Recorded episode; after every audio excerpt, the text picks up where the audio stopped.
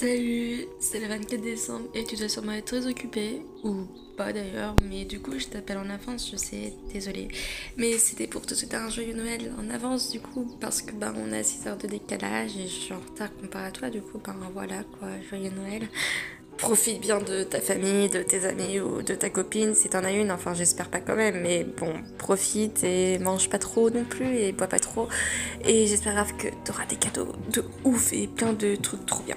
Non mais en fait, je viens de me réécouter, j'ai l'impression d'être ta mère, genre, euh, qui dit à, son enfant, euh, n'abuse pas trop non plus, genre, euh, tu rentres à 23h. Non mais ça, je suis conne. Non mais voilà, en fait, en vrai, tout ce que je voulais, c'était juste te un joyeux Noël. Du coup, ben voilà, joyeux Noël. Et bisous, je t'aime.